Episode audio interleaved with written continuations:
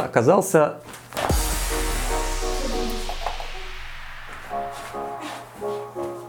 очень плохая кошка.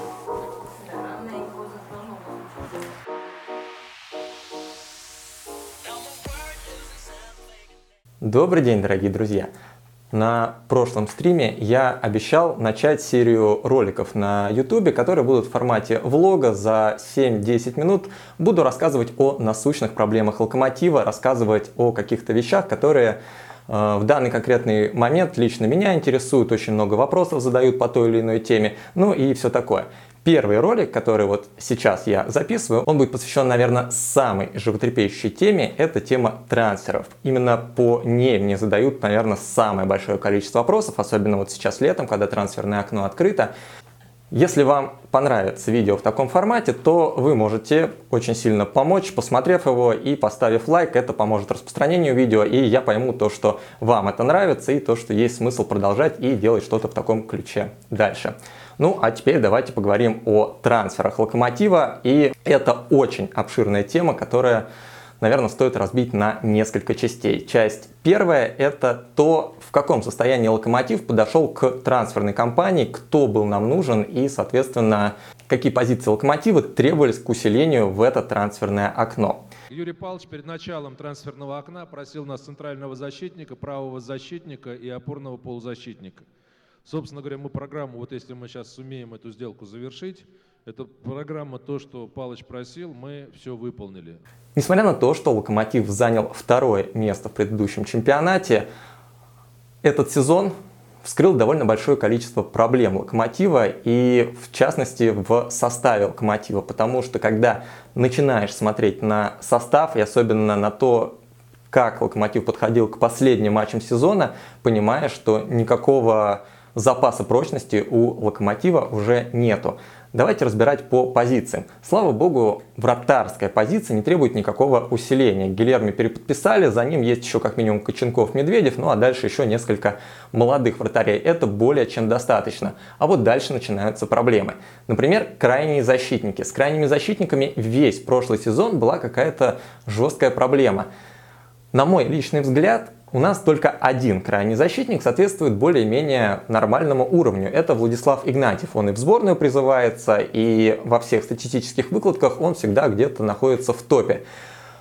Но флангов два, а защитник один. И если смотреть на Мация Рыбуся, на Мишу Лысова, на Брайана Идову, на Бориса Ротенберга, у всех них хватает минусов, которые не позволяют им быть хорошими крайними защитниками даже на фоне чемпионата России, не говоря уже о Лиге чемпионов, где нас по флангам разрывали все, и Галатасарай, и Порту, и даже Шальке.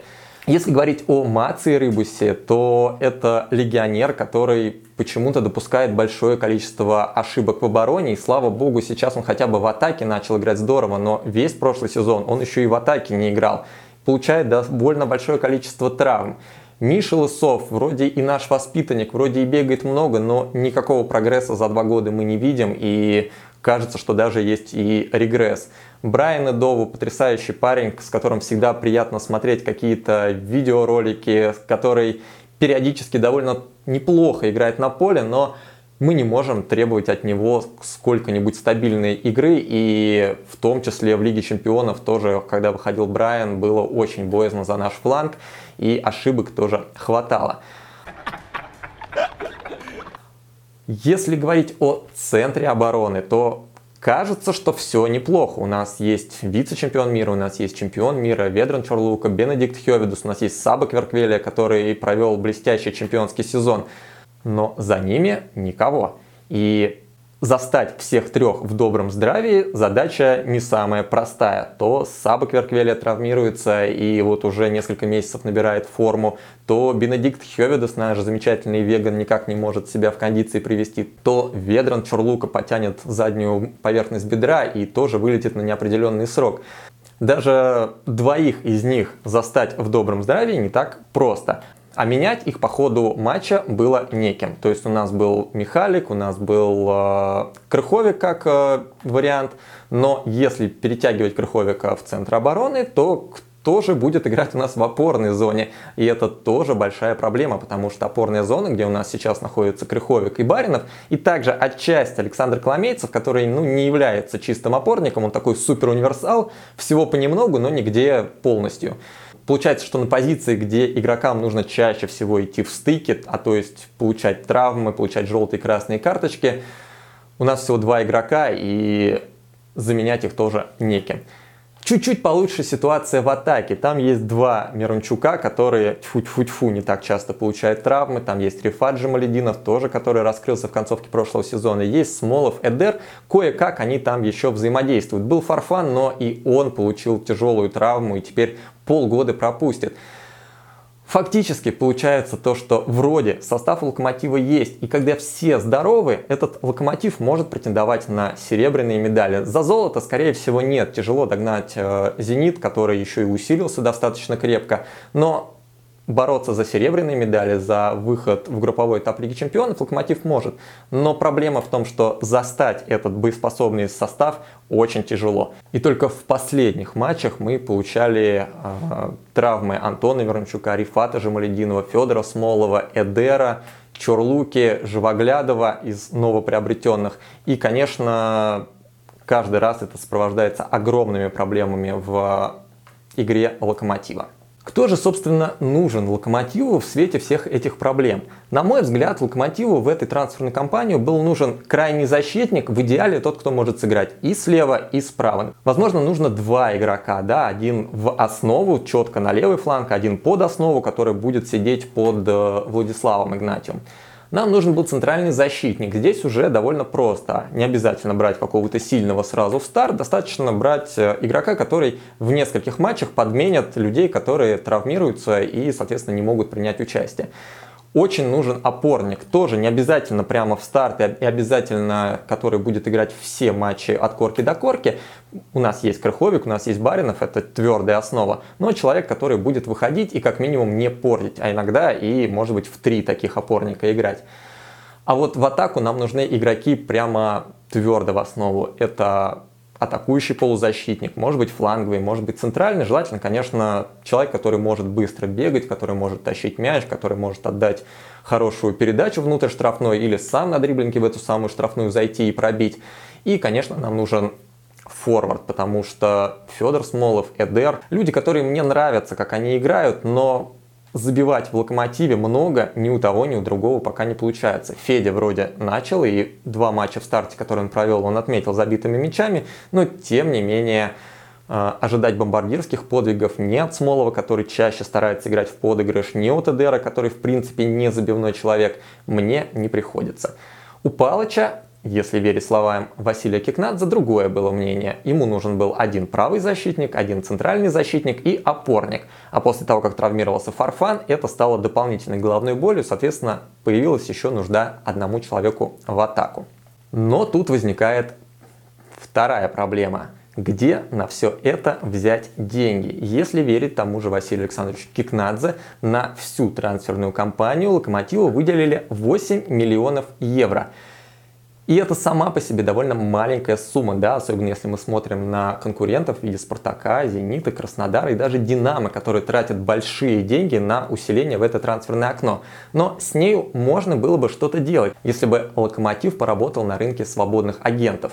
Как мы видим, ни одного свободного агента подписано не было, зато из этих 8 миллионов евро 5 было потрачено на Живоглядова и Мурила. Двух игроков, которые лично, на мой взгляд, игроки подмены.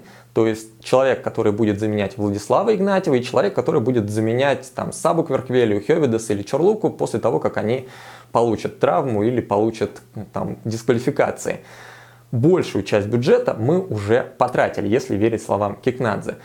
На оставшуюся часть опорника, человека, который нам нужен уже прям вот хороший, солидный, на нападающего, который заменит Фарфана, который будет забивать мячи. У нас остается всего 3 миллиона евро, и это, конечно, очень мало.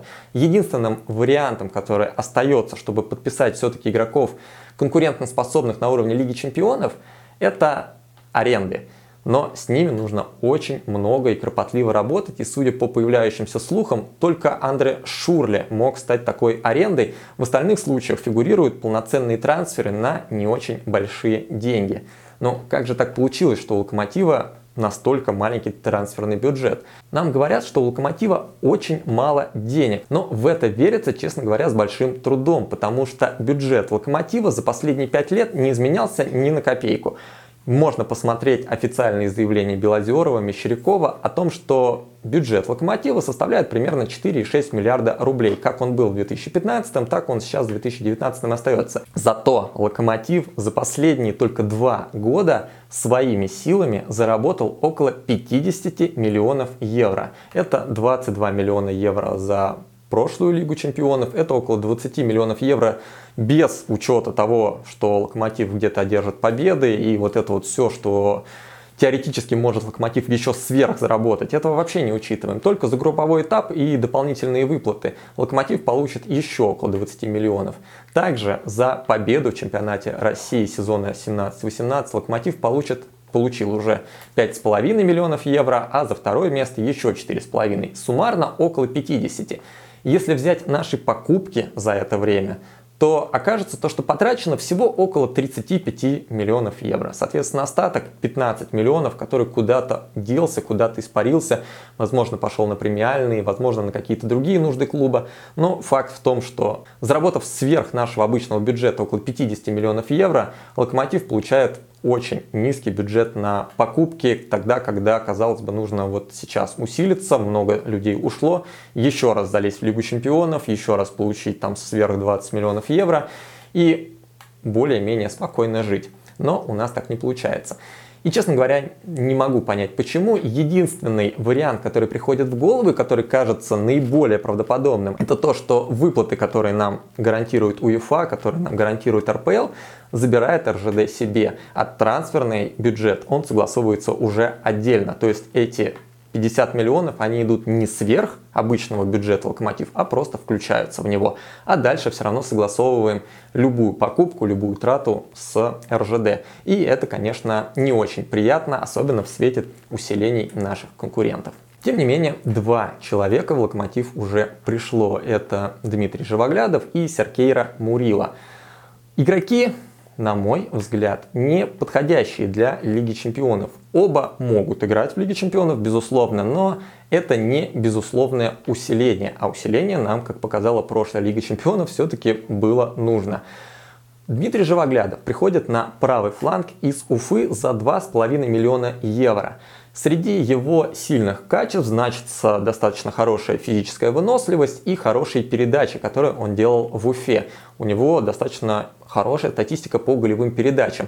Однако играть в Уфе в контратакующий футбол, когда ты пробежал по флангу, навесил, а там есть какой-нибудь большой взрослый дядька рослый под 2 метра, это не то же самое, что навешивать на Федора Смолова или на братьев Мирончуков. К сожалению, те стартовые матчи, которые Живоглядову выдали, показали, что в атаке Дмитрий пока очень и очень сырой. И если он такой на фоне условного Тамбова, то страшно представить, как он будет играть на фоне первой корзины Лиги Чемпионов. И, пожалуй, все-таки Влад Игнатьев остается номером один да, на позицию правого защитника. Второй человек, Сергей Рамурила, вызывает еще больше споров, потому что это бразилец, купленный в достаточно молодом возрасте, 22 года, из Бразилии за очень небольшие деньги для бразильцев, игрок Олимпийской сборной Бразилии. В общем, такие вот знаки качества на нем есть. И я всецело за такие покупки, потому что, на мой взгляд, это будущее локомотива, покупать молодых футболистов из различных стран, возможно, из России, да, там какой-нибудь Чертанова прошерстить, из Бразилии, из Сербии, из Африки. И после небольшой обкатки, засвечивания их в Лиге Чемпионов продавать за более высокую стоимость. Так работают многие клубы Европы, и это позволяет им не брать от э, их собственного какого-нибудь РЖД по 80 миллионов евро только для того, чтобы прожить. Э, Локомотив так не делает. Локомотив не продает футболистов, и последняя серьезная продажа датирована аж э, продажей Ньесе. Это, конечно, ну, очень плохо для клуба на бюджетном финансировании. Потому что, если что, финансирование отменяется, и как будет жить локомотив, я понятия не имею. Продавать игроков мы не умеем. Даже когда было предложение по Сабе Кверквели, мы тут же сказали, что нет-нет-нет, нам Саба Кверквели самим нужен. Ну, так не делается. Проблема в том, что Мурила оказался очень сырым футболистом. Наверное, по-другому бы Мурила и не отпустили из Бразилии за столь невысокие деньги. Все-таки игроки даже олимпийской сборной из э, бразильского чемпионата могут уйти за 10, и за 15 миллионов евро, как Порту, например, покупал. А, нам отдали его за 2,5, и это по-любому означало, что что-то здесь не так. Мурила в стартовых матчах получил довольно много игровой практики, ему давали играть, и практически в каждом матче Мурила совершал ошибку, которая приводила к голу в наши ворота. Он не совершал их систематически, да, то есть постоянно где-то проваливался, играл очень плохо. Нет, но каждая ошибка Мурила приводила к голу в наши ворота. Роковое стечение обстоятельств, но и при этом довольно плохая игра Мурила. У него есть и сильные стороны, да, мы все отметили, насколько Мурила хорош под прессингом, он всегда старается отдать передачу своему, он а, никогда не теряется, и с техникой у него плюс-минус порядок. Но при этом резкости ему чуть-чуть не хватает. При этом он может пойти на верховой мяч, сыграть его головой и не попасть по нему. Еще очень много предстоит Мурила, чтобы стать тем самым защитником, которого затем Василий Кикнадзе продаст за 20-30 миллионов евро, как он грезил на встрече с болельщиками. Этот путь еще очень долгий, и уже сейчас мы потеряли несколько очков, в том числе и из-за игры Мурила. И последняя часть. Кто же может, кто должен прийти в локомотив, если говорить о конкретике? Мы купили правого защитника, мы купили центрального защитника. Очевидно, игроков в оборону уже не будут покупать. Так и весь сезон у нас на левом фланге отыграет Рыбусь, Лысов или Брайан и Дову. Мы ищем опорника, это довольно очевидно. Этим опорником уже должен был стать Тапия, которого чуть ли не анонсировал Кикнадзе непосредственно на встрече с болельщиком. Те самые 3 миллиона евро. А, человек из чемпионата Голландии, игрок сборной Перу, знакомый Фарфана. И это был бы хорошим вариантом, на мой взгляд. Его статистика в голландском чемпионате довольно неплохая именно по отборам, по перехватам, по передачам. Это был бы человек, который бы таскал для нас мячи, ну и в целом возраст позволяет его потом еще, возможно, перепродать куда-то. Тапия не захотел переезжать в Россию. К сожалению, мы сначала договорились с клубом, договорились, видимо, с агентом, а потом узнали мысли футболиста, которому еще нужно около полугода для того, чтобы получить голландский паспорт. И поэтому покидать Голландию в данный момент он не хочет. И как бы его Фейнорд не выпроваживал, Тапия просто отказался покидать Голландию и уезжать в Россию, Мексику. Найти такого человека довольно сложно. Вроде бы его видят в израильском полузащитнике Дори Переце, человеке, который играет в Макабе Тель-Авив. На мой взгляд, кандидатура далеко не самая оптимальная, потому что денег за него просят довольно много. Это игрок старта, довольно богатого израильского клуба, и практически наверняка он обойдется 3, 4, 5 миллионов евро, вряд ли дешево. И другая проблема в том, что мы вообще ничего не знаем об этом футболисте именно как об опорнике. И не потому, что у нас мало статистических выкладок. Их наверняка у Локомотива полно. Но он играет или куда-либо еще, хотя звали его довольно много клубов. Соответственно, нам нужен опорник примерно похожего типа. Человек, который бы здорово отнимал, здорово перехватывал, но вместе с тем еще и здорово атаковал. То есть бежал вперед, вбегал в чужую штрафную, пытался прессинговать на чужой половине поля, бил поворотом, возможно, играл головой. И все то, что, например, в сезоне Кучука делал для нас Дмитрий Тарасов, с которым мы расстались. В клубе «Гегемония» израильской лиги. Макаби в прошедшем чемпионате, который они в очередной раз выиграли, привез 22 очка ближайшему преследователю, а разница забитых пропущенных плюс 45. Неудивительно, что опорник у них может забить 8 мячей, как это сделал Дор Перец. Но при этом отбирать мячи и играть в контактный футбол ему в свои 24 года в израильской лиге практически не приходилось. А когда он выходит на уровень Лиги Европы, на уровень Еврокубков, там оказывается, что Макаби вообще не конкурентно способен, и он уже вылетел в очередной раз из розыгрыша очередного Еврокубка. Найти опорника – это большая проблема, потому что это игрок системообразующий, и скорее всего искать этого опорника нужно среди очень молодых ребят, 19 лет, 20 лет, те, которые спокойно посидят за спинами Баринова и Крыховика. Например, какие-нибудь африканцы из второй французской лиги. Одним из таких футболистов, например, мог бы стать Шейк Дукуре. Я не говорю, да, что конкретно нужно этого футболиста, но там есть ребята, которые играют, например, за сборные своих стран. Им 19-20 лет, и буквально через 2-3 года о них уже узнают все, и они действительно будут стоить много и много денег. Другая проблемная наша позиция – это проблема форварда. Очевидно, что нам не купят двух человек, да, как хотелось бы, например, атакующего полузащитника, который бы бегал много, отдавал голевые передачи, много обводил, тянул мяч вперед, и форварда, который бы забивал. Да, какой-нибудь э, условный Камличенко, на которого идут подачи, он их замыкает, становится лучшим бомбардиром, Локомотив в Лиге Чемпионов доходит до полуфинала. К сожалению, у нас есть только одна попытка, и нам нужен человек, который бы смог и там, и там. Это на мой личный взгляд. Такие футболисты есть. Например, Карлиниус, которому приписывали интерес Локомотива, от которого агент сразу открестился. Но тем не менее, Карлиниус это пример именно такого форварда, который может и на фланге протянуть мяч, создать моменты для партнера, и в завершающей стадии также вполне может внутри штрафной зацепиться, пробить и забить мячи. Благо в чемпионате Швейцарии он делает это регулярно. Но, к сожалению, к сожалению, а, трансферные слухи говорят немножко о других интересах Локомотива, в частности, к тому самому Николаю Камличенко из Млады Болеслав. Говорят, что сделка уже практически на мази, и э, остается только, наверное, дождаться вылета Млады Болеслав из Лиги Европы, чтобы уже с чистой совестью они его отдали за не очень большие деньги. Кумличенко – это форвард касания внутри чужой штрафной. Он сделал замечательную статистику, рекорд чешской лиги, 29 голов, 9 из которых с пенальти, еще 9 голевых передач. Это чудесно и прекрасно. Проблема в том, что для того, чтобы сделать эту статистику в России, Локомотиву придется очень много передач отдавать на Камличенко, которые ему придется замыкать. Уровень сопротивления в нашей лиге явно выше, чем в чешской.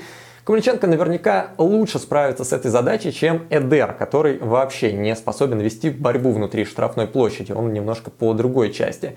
Но, тем не менее, качественного усиления Локомотив вряд ли получит. Просто потому, что Локомотив заточен на абсолютно другой стиль игры. И Локомотиву бы нужен человек, который бы способен был самостоятельно создавать себе моменты. Как это делает Фарфан, который тянет мяч, который открывается в неожиданные зоны, который может неожиданно куда-то вбежать, выпрыгнуть и при своем невысоком росте послать мяч головой в сетку. Камличенко может послать мяч головой в сетку, это очевидно при его росте. Но, тем не менее, ни о какой неожиданности здесь речи не идет. Фактически, лично на мой взгляд, Камличенко это такая небольшая ухудшенная копия Шкулетича, который до этого Палычу не подошел. Изменилось ли что-то с того времени в мировоззрении Палыча, в том, как он строит игру? Мне кажется, не особо. Поэтому Камличенко я буду рад, потому что мне нравится этот парень, мне нравится, как он играет в футбол. Но я не жду большого количества мячей от него, потому что чисто стилистически локомотиву он подходит не очень. И особенно обидно, что еще недавно Камличенко грезил игрой в топ-5 чемпионатах, а теперь рассматривает переходы в Локомотив, Динамо, теперь еще появился ЦСКА, до этого Спартак, в общем, возвращение в российский чемпионат. Очень хочется, чтобы у него получилось не только в Чехии, но и где-то дальше. У него все для этого есть. Но если перейдет, я с одной стороны буду рад тому, что он будет играть у нас, а не у конкурентов, потому что там он по-любому будет забивать довольно много. А с другой стороны, это не решит проблемы локомотива и при этом обрубит возможность покупки человека, который бы больше локомотиву подошел. В общем, такая вот трансферная кампания получается у Локомотива. Хотели Шурли, но не получилось с ним, хотя Шурли, наверное, был бы идеальным человеком, который бы вписался в нашу атакующую линию, опять же, лично на мой взгляд, потому что это полузащитник, который может и мяч протянуть, и дальний удар сделать, и внутри штрафной не теряется, и вообще обладает громадным опытом. Хотели мы много еще футболистов, и с большинством из них возникают какие-то проблемы с агентами, с э, самими футболистами, которые не хотят ехать в Россию. И, конечно, в условиях э, очень сжатого бюджета найти качественное усиление довольно тяжело. И я не думаю, что здесь уже стоит требовать покупок здесь и сейчас, потому что погнавшись за скоростью этой самой покупки, взяв человека абы кого, просто потому что ну вот уже пора брать, мы очень рискуем получить человека, который нам окажется вообще не нужен. И если мы не смогли договориться с хорошими футболистами, которые конкретно усилят локомотив, до начала чемпионата, у нас было на это время, да, до начала августа, например, а, то здесь уже не стоит гнаться за тем, чтобы подписать его завтра или послезавтра, потому что от недели, двух принципиально уже ничего не изменится. Если мы купим игрока на флажке, по сути, принципиально для локомотива не изменится вообще ничего. Но если это будет игрок более качественный или, например, более дешевый, да, тот же самый футболист, которого сейчас можно купить за 5 миллионов на флажке трансферного окна будет стоить уже 3 миллиона, для Локомотива это очевидная выгода и очевидный плюс. Поэтому ну, не совсем разделяю вот эту вот панику, а, -а, -а быстрее Кикнадзе покупай хоть кого-нибудь. Лучше не надо. Лучше подождать эти 2-3 недели, поработать и выцепить того, кто действительно Локомотиву нужен, а не тот, кто освободился и кого предлагают, возможно, агенты чтобы просто Локомотив сейчас смог кого-то посадить в запас. Лучше не надо, потому что все равно выздоровеет Эдер, все равно выздоровеет Смолов, поправится окончательно э, Кверквелия с э, Хевидосом. У нас уже будет не так все плохо по составу. Подтянем молодых футболистов. Я уверен, что и Рома Тугарев, и Никита Дорофеев, и Данила Куликов, и многие ребята, они способны помочь Локомотиву даже прямо здесь и сейчас. Возможно, не в матчах с Зенитом, с ЦСКА и не в матчах Лиги Чемпионов, но в играх с Тамбовом, в играх с Уралом, Оренбургом и другими не очень сильными командами они вполне могут выйти на замену и помочь Локомотиву. Так что Давайте верить в то, что трансферная кампания для Локомотива закончится хорошо. Ну и Опять же говорю, что если вам понравился этот ролик, то обязательно поставьте лайк, подпишитесь на канал, и это будет мне очень приятно и смотивирует на то, чтобы в дальнейшем такие ролики появлялись чаще. Спасибо за просмотр и до новых стримов.